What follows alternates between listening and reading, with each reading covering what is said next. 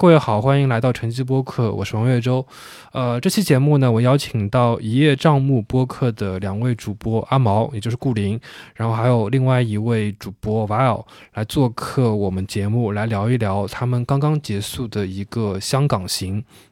然后这期节目呢，也会在我们两个节目分别播出，在晨曦播客播出的是节目的上半部分，然后在一叶障目播客是播出的节目下半部分。也呃，首先先请阿毛，然后还有瓦尔来跟我们听众打一声招呼，然后也讲讲你们这次，因为其实都是相隔蛮多时间了吧，去到香港的一个行程，你们大概行程是什么样子的？听众朋友们，大家好，我就是前两天跟大家讲深圳什么茶楼啊，什么讲 U A B B 的那个人，嗯，哦，你要先打着招呼吗？对，大家好，我是 Wow，然后我平时在运营两档播客，然后其实这是一叶障目师和阿毛录的主要关于呃读书跟一些其他东西的播客，然后我们有个主播课是。叫艺术闲谈，也就是可能前几期阿毛提到的那个艺术空间的旗下的一个主要讲艺术和跑题的这种播客。闲谈闲谈节目，嗯，对，就像岳州说的，其实是时隔三四年又重回香港。我在香港几乎每天都从早到晚都是说英文，这就是我最主要的感受。哦。那是因为说英文能得到更多的尊重吗？还是是的，是你周围的人都在说英文。对对，这个好像是我不知道，我感觉至少在艺术圈内，大家的起手式是会先说英文。因为就是有一些，比如说有一些在香港，大家有时候会调侃说港普嘛，对吧？就是其实不是所有人都会讲普通话，或者说普通话讲的比较舒服流流利这样子。那我也没有很流畅的可以说粤语，虽然我在多林，我们两个人在多林路上都开了粤语。Anyway，然后然后最过去这一周多一点，过去十天这段时间嘛，就是。呃，因为 Art Basel 的缘故，又有很多很多国际的人到香港，那就是大家的这个首要语言就很自然的变成了英语。我是，其实我时隔二十年才去了香港。对，那那时候那那天算起来就还蛮好，蛮有意思，正好是隔了二十年。就我上一次去香港应该是零三年的时候，那时候那时候有点算是。等于小升初考试考得好的父母奖励，然后带你去香港游。对，后面就因为虽然虽然就大家都很奇怪，虽然我我是在广州念书念大学，又在深圳待那么久，但反正各种阴差阳错的原因是没有没有能去成香港。所以这次去香港还蛮紧张的，就有一种当时会有一种第一次就出国留学去英国的那一种那种心情。然后，因为我们自己的行程，我们我们其实预定的行程，我跟阿毛一起去呃阿巴索看一眼，然后他带回来，然后他在后面接下来他的行程。但是因为也是因为各种阴差阳错的原因，导致我们现在是我们是两个是错开来这个行动的。等于说我在二十号吧，对，二十号开始，然后那天到的香港，然后等于说我就在香港。嗯，逛了两个整天这个样子，然后第三天再回来，然后阿毛等于说等我回来的隔一天他又再过去，就是我们是有一种接力的感觉。对，我是二十四号到三十号七个整天，然后从早到晚，我觉得我这个呃有一种参加了一个健身集训回来，前天前天回来之后。躺了一没有，就是终于能好好睡一觉了的 感觉。呃，因为几乎每天是走十到十五公里的样子，然后所以一个星期下来就有一种就是跑完什么半马、全 全马的那种心情。今天好像刚刚恢复过来，我觉得到到后面我的腿都已经。对，就是其实能感受到健身的效 效果，非常意外之喜。当然每天很累。香港因为跟上海啊什么地形不太一样嘛，呃，上海、深圳都比较平嘛，北京也比较平。深圳呃，香港还是就是上下坡很明显，就经常会爬楼、爬楼梯啊什么。然后如果是换地铁的话，就是地铁前后基本上也要走一点路。然后当然，如果你是去看展览，不管是八九啊还是这些美术馆，就你也会在里面走很久嘛。所以真的就是呃，看展无情铁腿，什么荣耀回归。呃，就是回，这是回归正常，就是艺术世界艺术生活的一个一个节点吧。就是先把你的这个身体的这个体能给拉起来。就是足球运动员踢正常一个联赛之前，他都有个冬训嘛。冬训一个很大的最基本的一个任务就是拉体能。就是 感觉你在香港就是做了这么一件事情，然后顺便就是加入了这个节奏当中。接下去可能新的一季就开始了。托你吉言，希望是这样的。其实还是。呃，这个跟国际的交流的这种浓度明显就骤然升高的感觉。就是虽然说之前在上海、深圳，在过去三四年也做多多少少做了一些国际项目什么的，但是这种密集程度，这种你放眼望去，全是就是全世界各个地方国家，就是各种颜色的头发，然后 各种样貌的人，然后。嗯，当然，你如果在一些就是 party 或者是别的聚会的场合，你能听到的语言肯定也不限于英语，你会听到粤语，会听到法语啊、意大利语啊、西班牙语啊，就是你还是呃，包括东南亚的一些嗯嗯各个地方的，就是这种国际化的浓度，这种 globalness 的在场感还是。强度很大，嗯啊，我我我想先就是我们可以简要的提一下，就几个，因为巴塞尔已经结束了嘛，然后 AM 加跟故宫其实提到的他们的媒体文章跟这种自媒体文章其实很多很多了，就我觉得我们可以不用花很大精力在这个上面，就我们可以比如说用五分钟的时间讲讲你们就是逛完这三个点之后的一些这三个最最最最印象最深的点吧，或者说一些展品。要不把我先说说，因为因为我我之前没有去 M 家的时候，看一些媒体的文章或者是大家的介绍的时候，我会把它定位为是类似于像呃 Tate Modern 这样一种一种的一个地方，类似于在对于 logo 也蛮像的，就是它至于香港的意义来说，可能有点像 Tate Modern 在伦敦可能的一些意义对来说。那其实也差不多有这样一种呃类似的地方，但唯一可能比较不同的就是它的体量还是相比 Tate Modern 是要小，规模还是要相对要小一点。对我对我的感觉来说，然后 Art Basel 其实我也是第一次去这种嗯大特别大型的艺博会。除了这个以外的上一次艺博会体验，可能也是是应该是一八年的那个西岸博览会的那种。对我来说，艺博会也没有特别 什么深的印象，就是比较像走马观花。我对于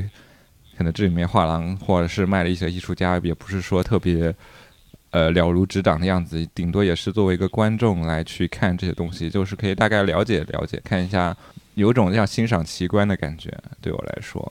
而且，嗯，这种这种状态也比较轻松吧，就大家就是看一看，然后觉得哪些喜欢的东西，拍一拍这种样子。对，我先接着说一下八走好了，嗯，首先是它的这个 landscape 有一个很大的提升，因为香港国际会展中心是正好在那个海湾嘛，就是它位于湾仔，然后正好是在那个海岸边。就它那个位置，其实跟设计互联在那个蛇口的位置有点像，所以就是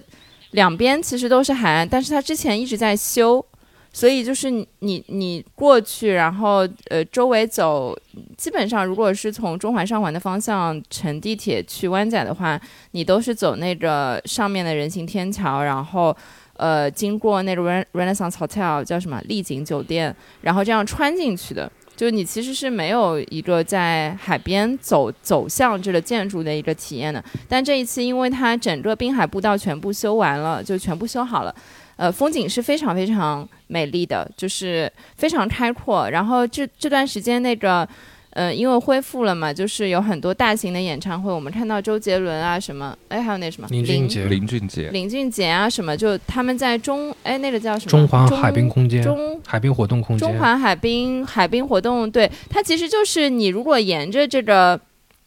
我那时候是从哪儿走过去？反正你沿着这个海岸往这个会展中心走，你就能经过那个巨大的舞台，然后你能看九龙那边的风景，然后看海面的风景，就是，然后你远远的就能看到这个会展中心，然后你就朝它走，就这个体验是非常美丽的。而且走的时候，就是因为我在深圳和上海也经常在。那个呃，深圳的那个滨海步道，还有呃上海西岸的，比如说黄浦江两岸的这个步道走，其实我觉得这种开开阔的，就是在水景两岸完全打通，变成一个公共空间，然后，嗯，你既有这个视觉上的一个开放的风景，然后，嗯，又通过这个步道把很多一些重要的地点连接起来，就是这个体验其实是挺相似的。作为一种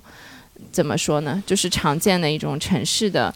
嗯，城市的体验吧，嗯，就这个，这个我觉得是是跟我往年，就我可能是从一四年到一八年，就是基本上每年都会去，就是跟之前一个非常大的大不同的一个体验。然后第二个就是明显人非常非常多嘛，嗯，往年虽然说巴塞的人也会很多，但今年很明显就是。排队的人，就是我在往年从来没有看到过有那么多人排队，就是是一个非常非常拥挤 crowded 的一个一个状态。嗯，就是在向公众开放之后，而且他熟悉的朋友可能会知道，就是除了 Art Basel Basel 这个展会之外，其实同期还有一个叫 Art Central 的一个艺博会。那这两个艺博会其实都在呃 Conventional Center，就都在会展中心里面同时举行的，它只是在就是两边这样子，所以就它的规模是非常大的。对，是今年开始。呃，今年开始，对的，就是两个两个展会放在一起，然后本身巴塞的这个规模就已经很大了。呃，如果是上海的听众去过，比如说零二幺或者说西岸艺博会的，就是基本上是这就是一个展会的规模，可能是这两个。这两个展会加起来再乘以二，就是它的它的展展商的数量，然后包括它的这个面积，然后带来的作品、艺术家的数量什么都是翻倍的。嗯，所以这个量级，然后包括观众人数啊什么，就这个也确实是，嗯，对，这个这个规模就也会给你一个非常深的一个一个印象。嗯，对，然后其实如果说抱着刚才 Val 说挺轻松的，就去看看。嗯，如果说抱着呃可以买一买的这种心情去的话，就当然你会有一些嗯从拍卖行就又回到这个艺博会市场上的一些作品，就是嗯千万甚至一亿计的这样的就是价值连城的作品，当然是有的。呃，但是如果你比如说有着一两万。我说人民币啊，就是你也可以买到一些小的东西，就所以其实它它的这个 price range，它这个价格的区间也是很广的。嗯，你如果只是为了家里面有一个你看到一个喜欢的东西，你去买，当然也是完全没有问题的。对，还有就是说，它在空间上的一个排布，比如说去看过西岸的朋友就会知道，它其实是按照 A 馆、B 馆来区分的。然后这两个馆是中间隔了一条马路，所以基本上蓝筹画廊、一线画廊、成熟画廊全部都在 A 馆。然后可能相对嗯年轻一些，相对嗯或者说质量没有那么好的，就它全部放在 B 馆。这样的话，其实造成了一个问题是，很多时候大家只看 A 馆不看 B 馆。但是我觉得巴塞因为它规模那么大，因为它每一层，比如说有三四个入出入口，所以其实这个，嗯，就是你的曝光的概率是比较平均的。如果你是从，嗯，比如说一个什么三楼的 C 口进去。那你看，你首先看到的其实是那个区域的那些画廊，对吧？就所以它并没有一个那么明显的线性、线性的呃一个一个重要性的一个排布。就这个，其实我觉得对参展商来说也是一个挺好的。就当然这个我觉得是没有办法啊，就只只是说，因为它确实规模很大，所以它也能做到这一点。对，然后 M Plus 我也不想讲太多，呃，就像岳州说的，那我我讲一个东西，就是其实它的面积跟设计互联是差不多大的，就是它占地也是将近两万平米，然后整个建筑面积也是将近七万平米，但是它确实，嗯、就是那天我在跟瓦尔讨论啊，就是说它的这个。嗯，这个结构有一点点像上海博物馆的结构，就是它中间是一个大广场，然后是以回廊，哎，我这样说准不准确？是对，是以回廊来去规划它的展厅的。然后它的展厅是切割开来的，比如说二楼，就它基本上所有的展厅都集中在二楼，然后有什么东西南北展厅，在每一个方向上又做了这个展厅的切割。所以你在逛的时候，比如这是一个非常可能说可以说是一个比较现代主义主义的，或者说比较。对我们来说，可能是有一点传统的一个一个展厅的就是空间结构上的规划。它有像上海博物馆，它也像比如说广东美术馆，嗯、就其实都都是这样的一个类似的结构。嗯，然后嗯，M 加的这个定价，嗯，王老师自己买票去看的嘛，是一百多，一百二120是标准票，两百四是对特展。然后我还因为就是我是跟着我们这个德英策展学者的一个 fellowship 一起去的，然后因为 Karen Smith 他有那个会员，我们有几个同行的人有会员，会员是一个会员是六百港币一年。然后它其实也不像国内的会员，就是你可以无限次的看所有的展览。它其实对你在就某一些展览，你其实也是有次数限制，然后你能带多少人进去，反正就是，嗯，还是有一些限制吧。嗯，然后它在这个 M 加这个大厦嘛，大家看那个，我前面调侃说它的 logo 有点像 Tate Modern，跟我们上海 PSC 那上海当代艺术博物馆那个 logo 有点像。呃，主要是因为这个建筑结构，它有一幢高起来的楼嘛，对吧？前面博物馆的建筑有点像群楼的感觉。那它高起来到上面十一楼顶层，其实是一个 M 家的会员 lounge，就是会员会员俱乐部或者说会员室。这个会员室是一整个大平层，其实空间是蛮大的。就它的这个这个会员室，比如说你吃一份咖喱两百四十港币，就是它也是属于一个中产以上的一个一个消费，但是他们会员室也就是装饰做的非常的成熟，就里面也摆了很多很多艺术家的作品，然后用了一些香港的一些城市的元素，这个是一个特别的空间。如果说比如说收听这期节目有香港的朋友，嗯，考虑要办个会员，那就是这个会员室确实是一个不错的，就是见朋友啊，然后嗯，这个然后风景也很好嘛，因为它在十一楼就可以看到整个海景、城市城市景观什么的。对，这个这个会员室是只有会员才能进去的，就所以它整个这个 membership 的结构还是一个非常就是像可以说高度商业化的一个结构。嗯权益。我我我提一个 M 加，就我因为没没去嘛香港，就是我提一个我朋友圈看到的一点啊，就可能顾宁也看到，就是我我认识一个摄影师叫田芳芳，就他当时在 M 加拍了一个他们的一个吊灯，他说这个吊灯的原型是来自于就是香港那些街市。就是里面的这个灯泡是跟这些街市是一样，嗯嗯嗯嗯而且它们上面有三个我看到了他这条固定的柱子，就是为了防止香港因为很很容易遭受台风这个侵袭嘛，所以说要让三根柱子固定着。然后 M 加借借用了这样，就是挪用了这么一个设计吧，我觉得这还挺有意思的。就是当时这个呃，当时那些设计师或者说室内这些设计师在做这个灯具的这个设计的时候，对，就我们后面就讲讲那些分布在香港各个。各个各个社区或者说各个地方的一些呃艺术空间吧，就是你们想从哪个地方开始讲？深水埗还是黄竹坑还是什么地方？我们可以稍微先跟读者讲一下嗯有哪几块地方，好了，嗯好吧？嗯，是不是这样？对读听的人来说会比较清楚。对，对，刚才岳州提到的黄竹坑，它是一片就是画廊区，呃，有一些像 Blind Sports、次点，然后什么 MT Gallery，然后最近新开了好多，嗯，有一个还蛮火的那个新加坡的女艺术家叫 Subiji Rao Rao，嗯，他马上今年年底也要在上海外滩美术馆做个展的，就是他有一个个展也在那边的一个画廊，嗯，就是那边有好多相当不错的这个画廊区。呃，早几年其实那边还有一个独立空间叫黄叫呃黄竹村叫 Spring Workshop，就但是这个这个空间现在已经没有在运行了。OK，黄竹坑是一块，然后刚才岳州提到的深水埗也是一块，就是呃那天 把我开玩笑说有点像园林啊，那一那个野樟木的这个听众可能会比较熟悉，就它其实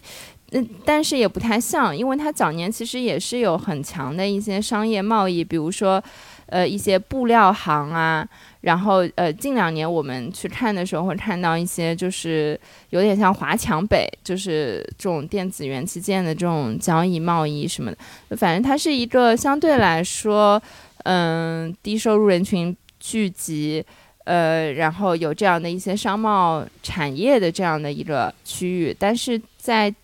这两年，就是。呃，为什么说跟园林有点像？就是它也经历了一个很明显的 gentrify 师生化的一个过程，嗯，开了一些。嗯，独立的咖啡厅，然后开了一些，就是有一些格调的小的餐厅，然后也越来越多会有一些独立的，呃，就是又有点像画廊，又有点像 project space，呃，那种独立项目、艺术项目、项目艺术空间的各种各样的一些小空间，包括 Val 其实有查一些独立书店啊什么，就是我们在那边还看了几家独立书店。等等，就是这也确实也这也是一个相对比较聚集的一个区域。对我们还看了几家比较重要的机构，比如说，呃，大馆，呃，是在中环，嗯，根据原先的这个香港警署改造的一个一个空间里面，他们有一个当代艺术馆，嗯，也是二零一七二零一七年开幕的，嗯，然后还有比如说 Parasite，是一个非常老牌的，已经运行了十多年。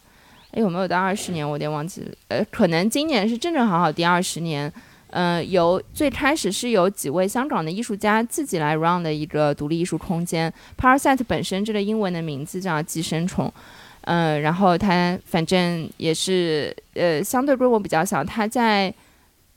贼鱼冲。嗯，然后嗯，它的那个位置也挺有趣的，就附近正好有一些殡葬的 殡葬的行业。嗯，然后他在他在一个这个殡葬店的楼顶，一个工业楼的顶顶楼。然后，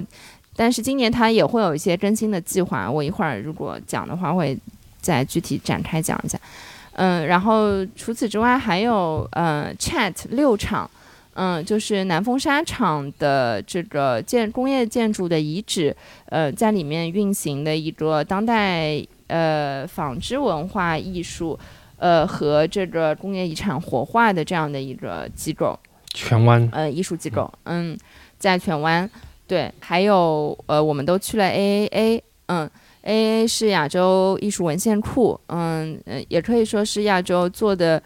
呃，可以说是最专业、最好的一个，嗯，当代艺术领域的文献库。当然不局限于大陆，就是包括香港、台湾，然后包括嗯，整个亚洲地区、东南亚。嗯，地区可能中亚他们目前还稍微少一点点，但是，嗯嗯，然后在去年他们更新了他们的一个展厅空间，所以他们在这个嗯 Hollywood Street，嗯，在好莱坞道，嗯，哎，粤语里面不叫好莱坞，合理活大厦，合理活大厦，感谢，然后他他正好是在。如果如果有随机波动的听众，他们可能知道，他们前几天正好在这个大厦的二楼做了一个香港香港见面会啊，然后 A A A 就在对 A A 就在这个大楼的十一楼。对，就是十一楼是面向公众开放的一个图书馆，然后他们也会在这图书馆里面做一些小的展览。我一会儿嗯讲的话也会提到。然后他们的办公室在十九楼，嗯，然后大概是一个三十五个人的团队的这样的一个非盈利的当代艺术研究的一个机构，嗯，呃，他们在这三十五个人也包括在印度和纽约的两个小的团队，嗯，对，这些是呃差不多吧，是我们。呃，对我们打算跟大家分享的几个，对我们觉得比较好的一那个艺术机构。嗯嗯呃，当然我还除了这些之外，我还看了一些呃艺术家的工作室，也非常有意思。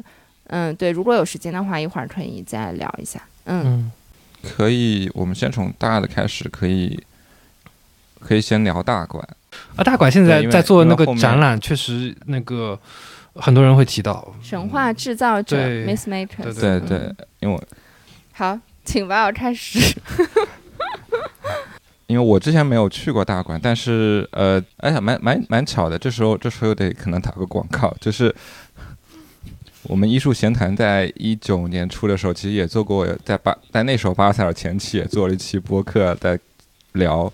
一些关于巴塞尔的东西的时候，好像那时候我们另外的主播也推荐了大馆的展览，当然那时候我就一直没有去过，然后这次我第一次去大馆，其实我也没做什么功课，所以。我首先是对它这个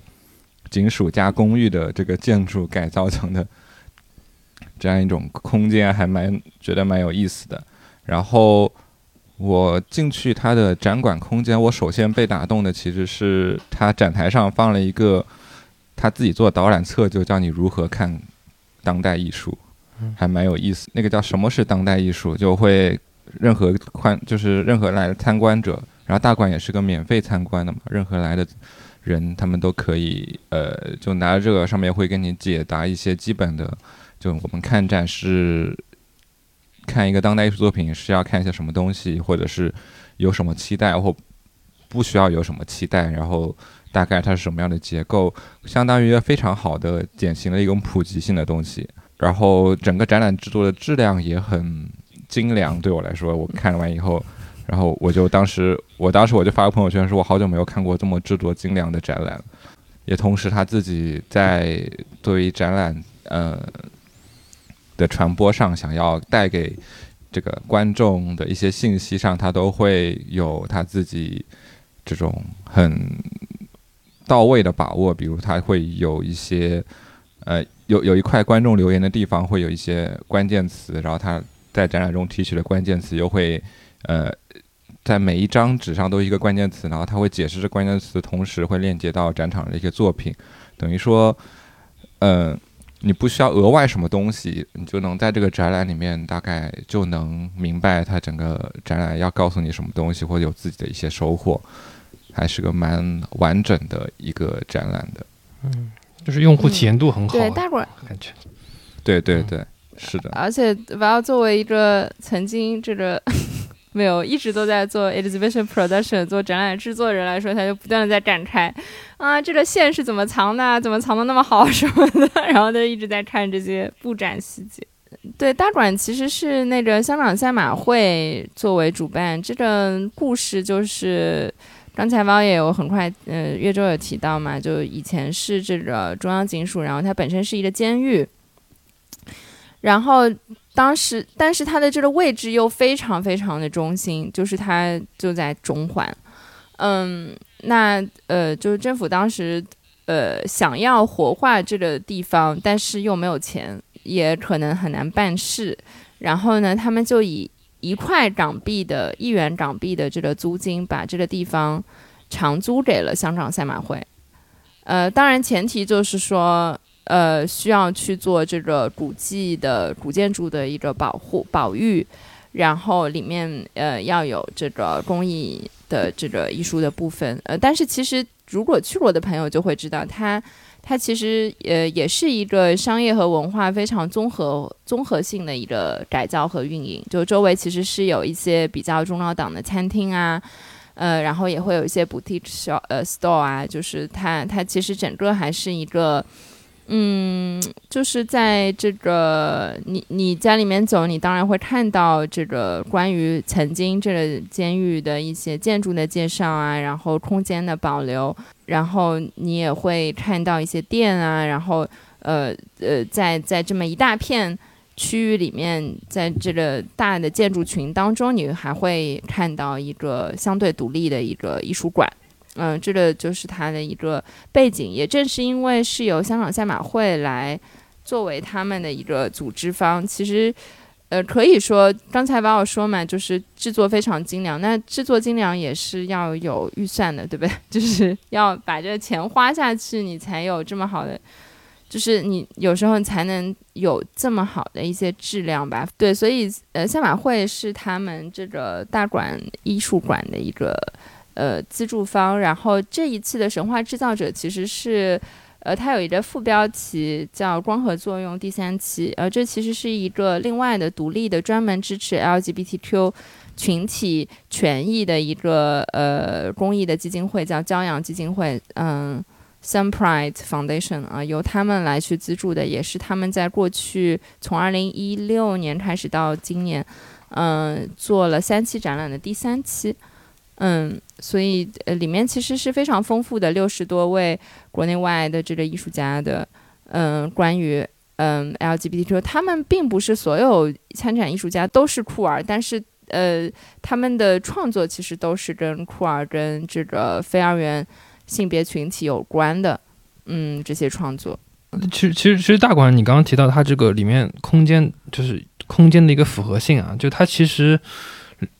我之前去大馆，其实有看过这个这个香港电影节，有看过，然后也在里面。就他马上其实，在四月底还有办一个香港艺术书展嘛，包括呃，包括他这边还有一些这个商业的这个空间，包括一些高档餐厅等。它其实是一个很复合的，就是有点类似于像怎么讲呢？就是上升星所这样性质的一个，其实我理解就是这样性质的一个场所吧。只是说它在里面其实还有一个比较专业的一个美术馆，就大概是这样的一个。这样的一个地方，而且它自己呈现出来的一些展览，它跟社会议题的一个呼应性，其实也是呃很紧跟的。因为我当时去香港大馆看的那个展，它就叫做“议政都市”，那还是二零一九年还是一八年的时候，他就做了一个这么一个展，然后后来就疫情了，所以我觉得它整体的这个策展，包括研究水平，还是非常非常非常高的，而且它制作水平就更加不用说了嘛，就你们刚刚也前面也提到了。呃，我开个小玩笑，呃，因为我也认识他们团队的朋友，就是虽然说叫大馆，但但其实它是一个小馆。就如果从团队的规模上来说，他们一共就十个人。嗯，当然就是如果你这个 exhibition production 什么，就制作团队啊什么，那是另算。就是他们这个是就是这个机构的全就是全职编制的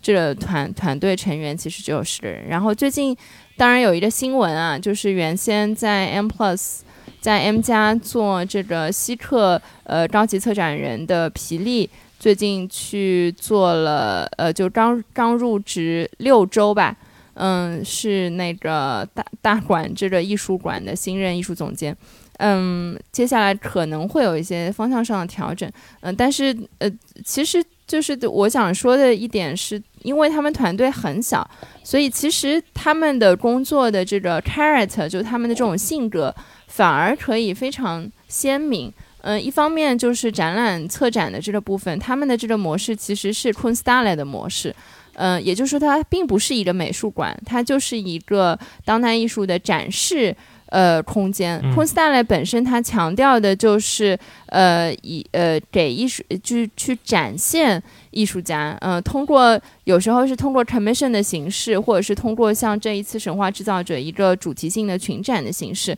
呃，它其实这个就是 exhibition make，就是它非常的强调 exhibition making，就非常的强调，呃，策展和展览制作，因为相对于美术馆可能。在收藏和研究上需要花很大的功夫。相比较，嗯，空下来模式，比如说 UCCA，其实就是属于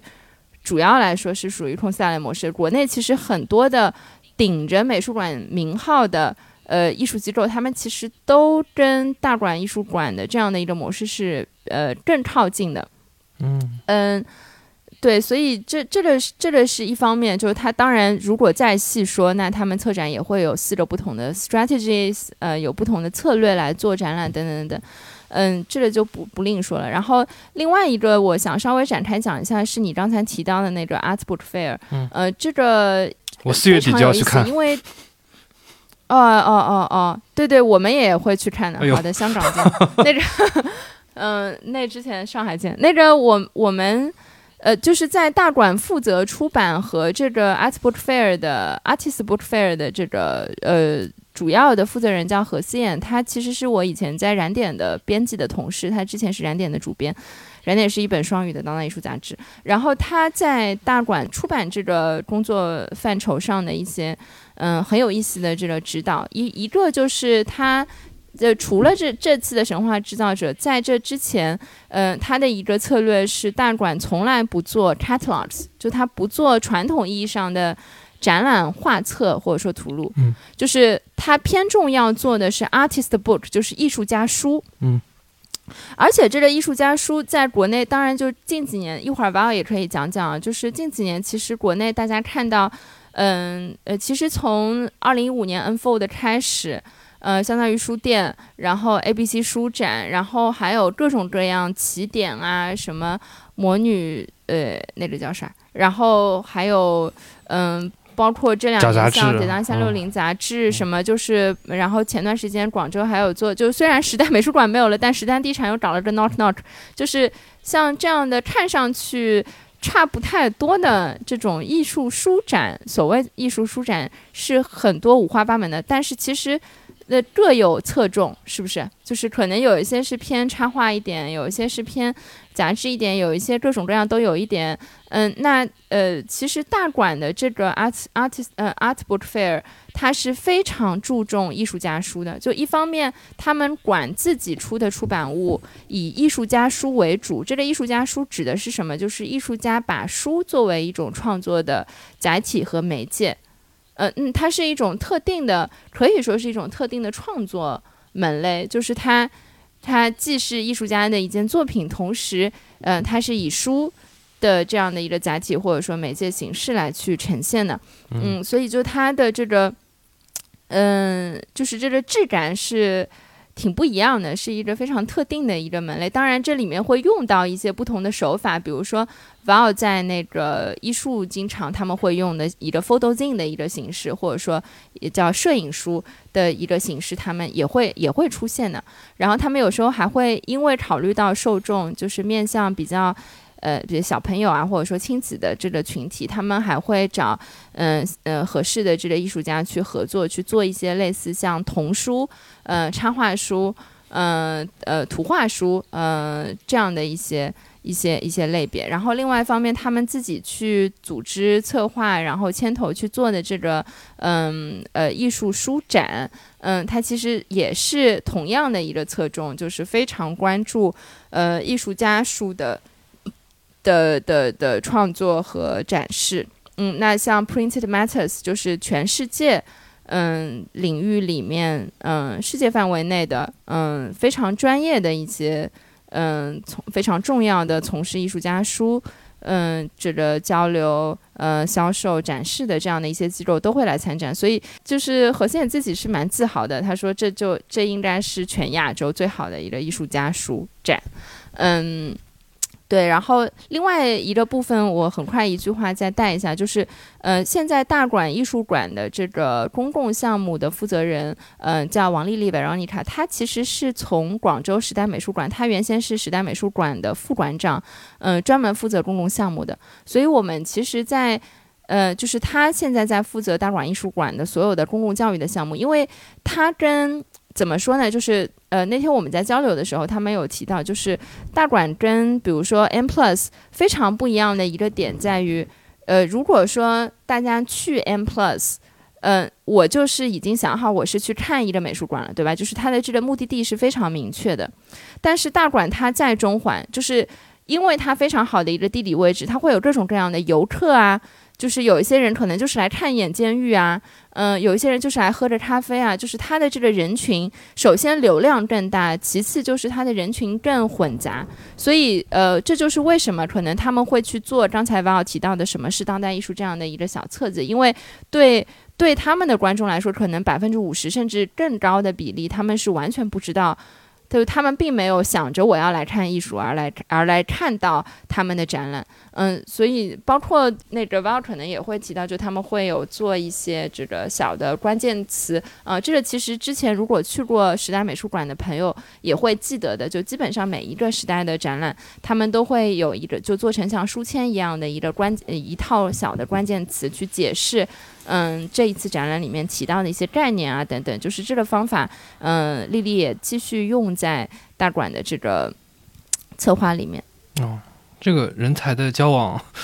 我感觉我们以后能够单独开一期节目，讲讲不同区域的这个人才交往对这些展览啊、活动啊影响包括你你自己也是，挺有，对，挺有意思的，因为其实你说。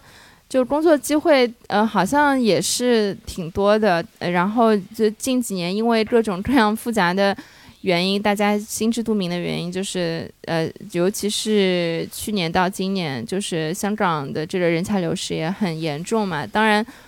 对大陆来说，就其实大家也会把香港作为一个哎，好像比较好的一个发展的地方。嗯，包括六厂的那个魏伟。哎，对对对，一会儿我们聊六场的时候也可以聊一下。宝有什么想再说？它其实这个展览的中间正好有一层楼，也是他们的一个所谓叫库尔，他们做了一个这种流动阅读的一个企划，然后也是放了一些关于库尔这种文化相关的一些艺术书、艺术家书呀，或者 Zine 之类的。然后阅读阅读对，然后那那一层正好还是他们的 cafe 这种就餐区域。然后我是在想，就正好是不是也正好有一种这种一个休息的地方，正好夹在一个本身它内容的中间，让人造成了非常就是其实蛮轻松。包括我自己，我因为走太多路，我也会在那旁边找了一个垫子坐了蛮久，也就是这种在的发呆，也没有什么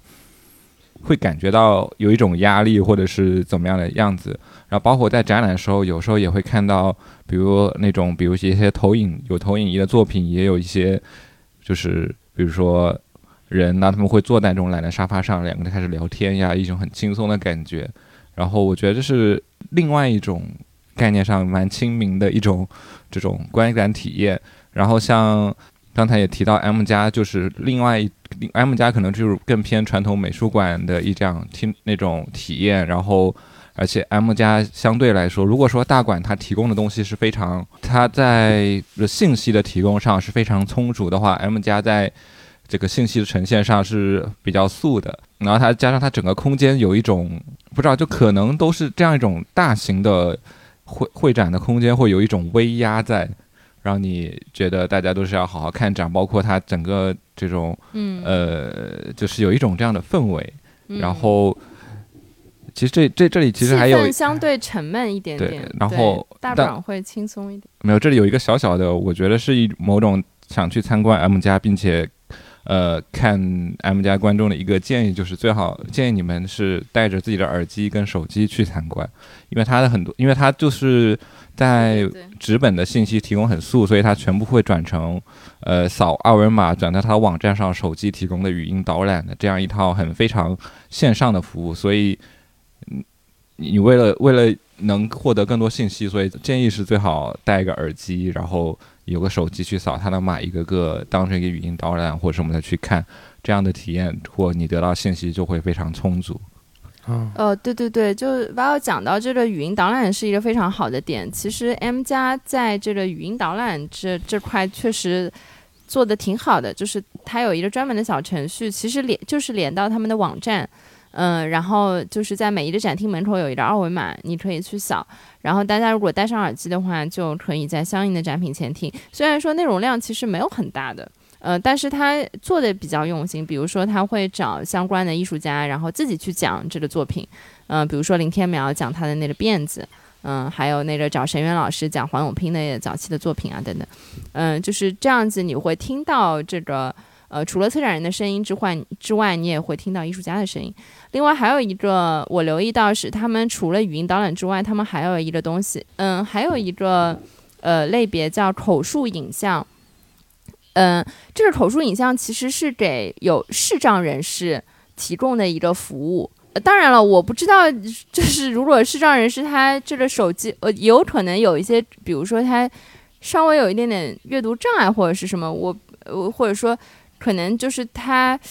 呃，他示弱，就他也不说完全看不清楚，但是他可能看的不是太清楚。Anyway，反正他有一个口述影像的这样的一个录音，然后他会呃用语音的形式向你描述眼前的这件作品很具体的是什么样子。嗯，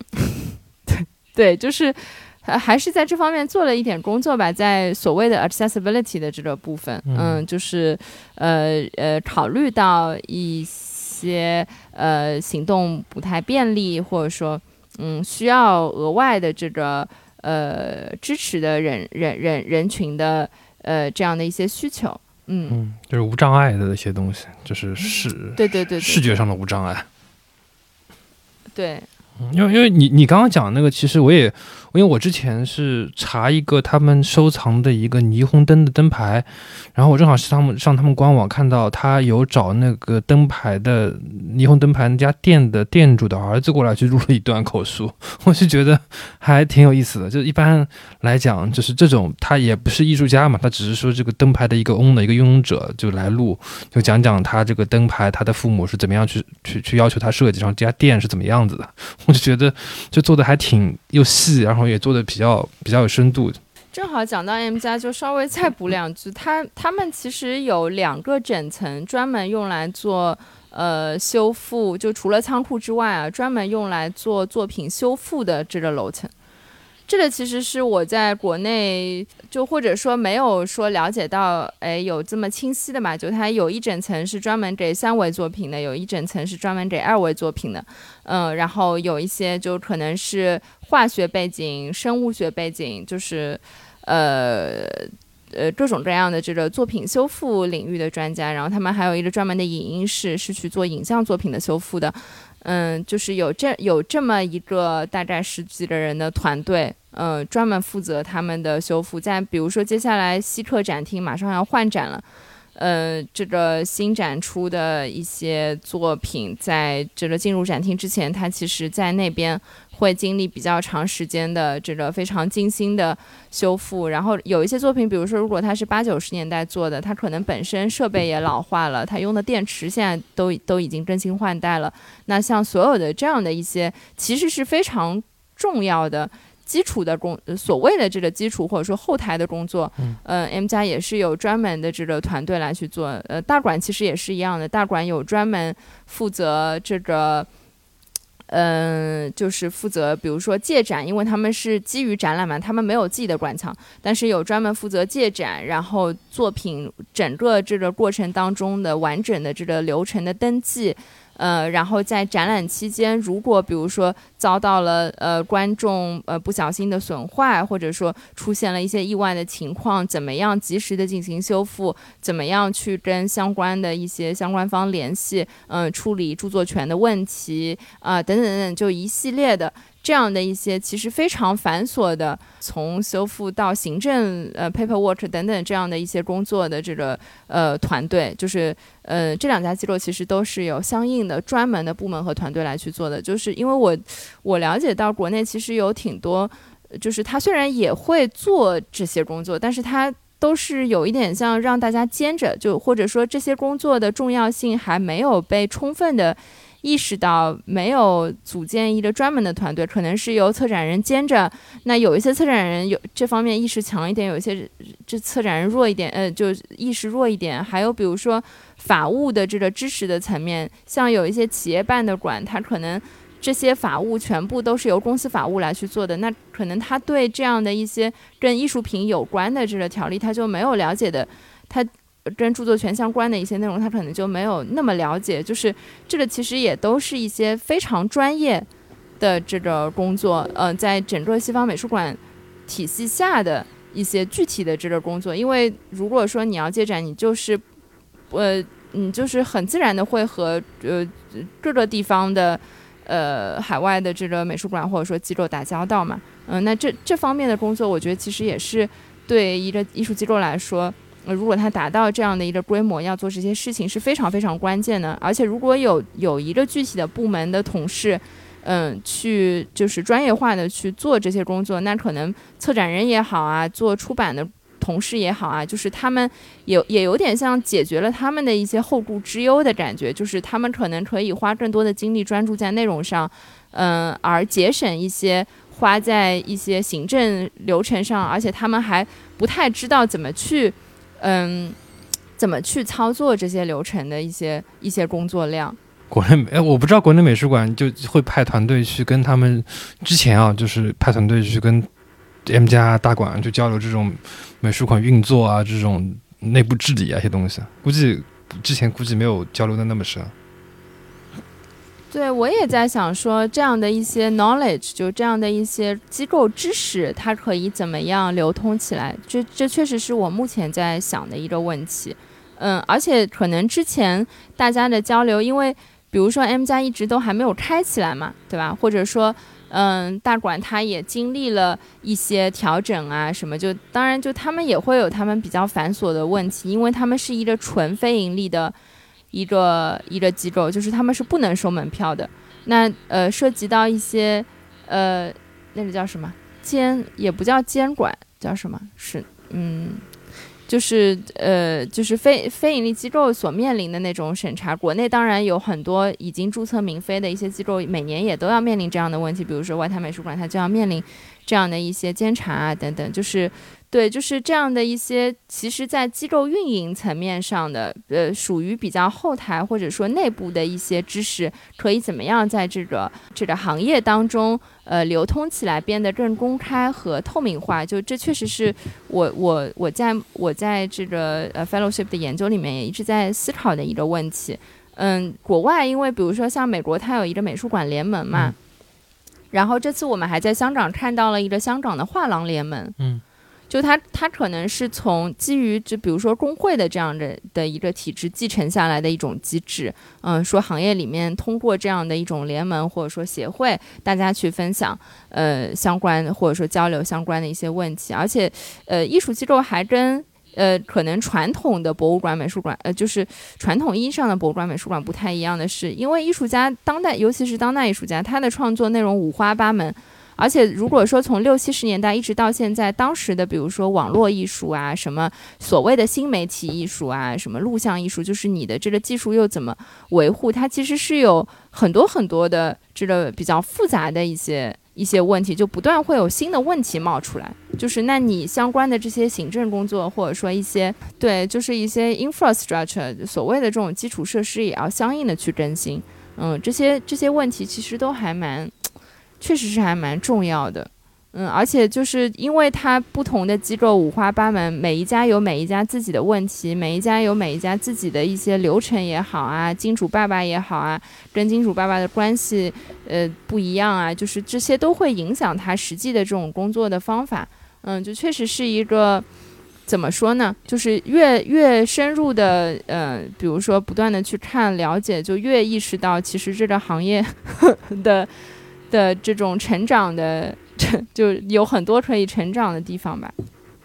嗯，呃，我们到下一个地方吧。下一下一个讲哪里？深水深水埗吗？还是讲什么地方？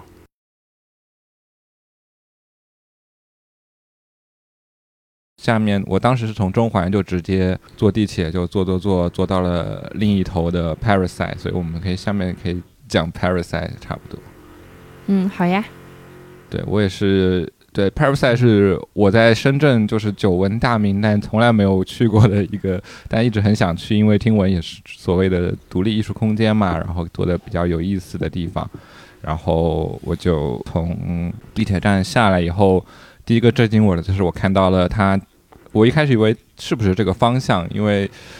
就有点迷茫，然后第一眼就看到了香港殡仪馆的那个楼，嗯，对，然后一直走走，它就是在香港殡仪馆隔壁的一个这种，好像也是什么工业楼的一个地方，然后那种老式的电梯还蛮有意思的，我会经常在一些老这种电影里面看到那种，好像是有一个这种闸门呀或什么的那种关的这种电梯，然后按那个键，然后有个凸起来那种键什么的，然后会有给你显示的这种。老电梯，然后上到二十二楼，我记得好像是到二十多楼，反正蛮高的一个地，也是这种楼顶楼楼上空间，嗯，对，就蛮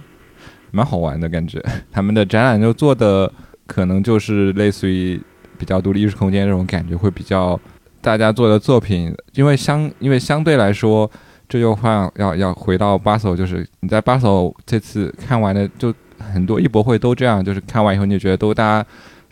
大部分东西都是挂在墙上的画呀，什么东西都是挂在墙上的东西。嗯，但是你你回到然后回到这些艺术空间或者看一些艺术展览，他们就大部分可能不是挂在墙上的，它会形态上就会变得更千奇百怪、更多姿多样，甚至会有一些呃看起来非常手工但合起来的这样一种大装置啊这种东西，所以觉得看起来是蛮有蛮好玩的。呃对对对，就是在作品形态丰富性上，比如说刚才说大馆它制的三楼，其实非常重要的一个元素是声音，就是它因为有那个杨家辉的一个一个作品，就是人一个观一个访客的这个体验，它是非常非常多维度、多层次的。嗯、就是他走到这个空间里面去之后，嗯，然后嗯，帕尔赛其实也是有一个变化，就是这正好也稍微接一下前面。呃，岳州说的这种人才流动的问题，就是他现在的艺术总监是原先，呃，就是之前两前两年在上海外滩美术馆做策展人的这个 B D Town 呃曾明俊，然后嗯、呃他其实是越南人，然后在他之前嗯的这个总监叫呃 Crossman，他呃他在那边有做了十多年，呃。之前这个 Parasite 就是呃 Crossman 在那边做总监的时候就，就其实也是跟这个主理人的这个风格的关系也是蛮 蛮明显的，就是之前他每一因为他的这个面积其实并不是很大，呃，之前就是会有很多很多的隔墙，就是你整整个展览每一次展览就是密密麻麻，然后嗯，就是密度非常高。然后声音也也是经常会有声音或者说人声、歌声的这样一些元素，呃，然后呃，Billy，呃，这一次我们在那边看的那个展览是一个系列展，呃，叫呃英文标题叫 Signals，中文翻译是瞬息，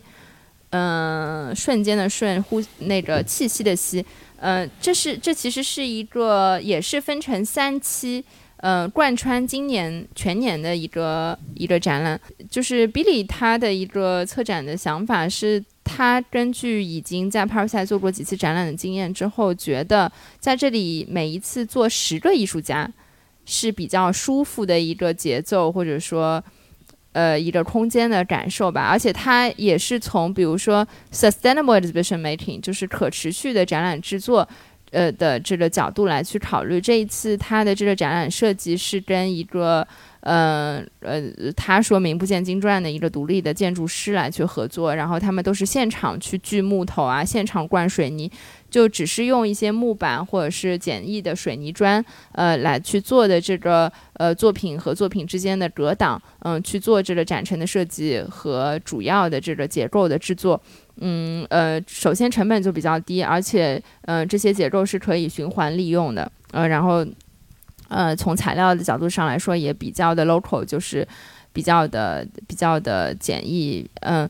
因为如果要说可什么东西是可持续，它可持续到什么程度，这又是一个很大的话题。但是反正就是在他去做这展览上，他有这样的意识，所以，嗯、就一反我以前印象当中 Parasite 展览的那种很多很多的隔墙，然后密密麻麻，就是一反那个呃变得相对的比较的宽敞。然后他从策展的角度上来说，因为十个艺术家嘛，有一点像五五配对的感觉，就是说。呃，就是艺术家和艺术家，艺术家和艺术家的这个作品之间是有一些有点像呼吸的这种，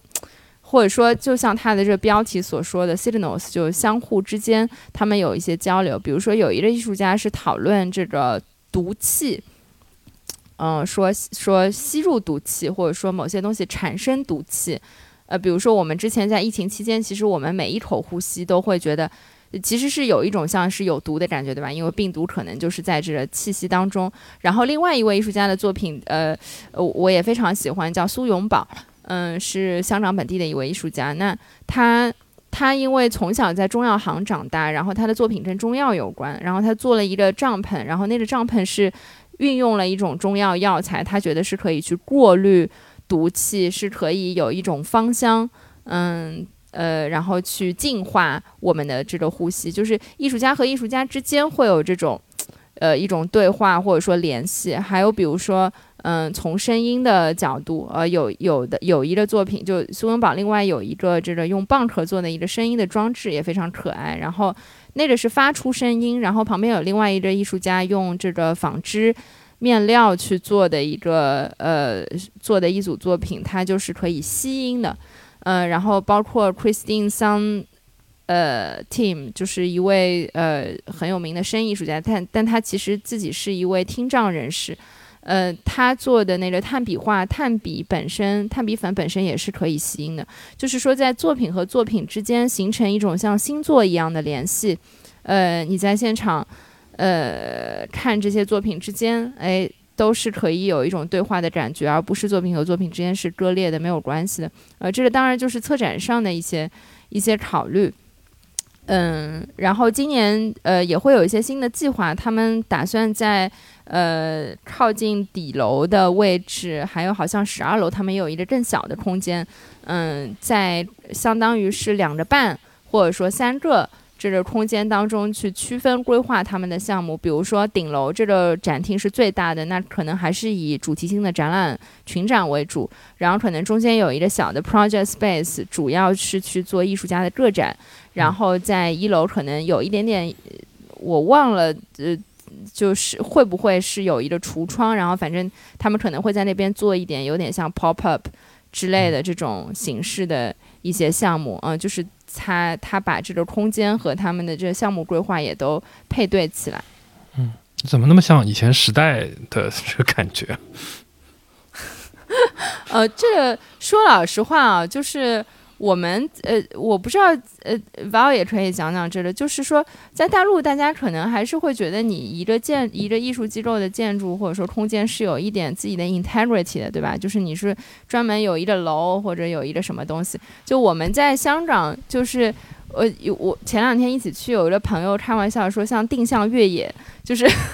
就是在这个城市森林当中定向越野，我就是要去找哪一个楼，然后。呃，就是外面看就是破破烂烂的，对一个一个就是看上去很吓，有时候甚至很吓人。你如果晚上去这种工业的楼嘛，对吧？又是工业的那种电梯，刚才王也提到了，然后那种嘣的这种开门关门的声音啊什么的，然后有时候电梯还坏了呀什么的，就是你永远是在一种。就是感觉非常就 nothing do with that，就是一种看上去对跟艺术毫无关系的这样的一些楼宇空间当中去寻找一个，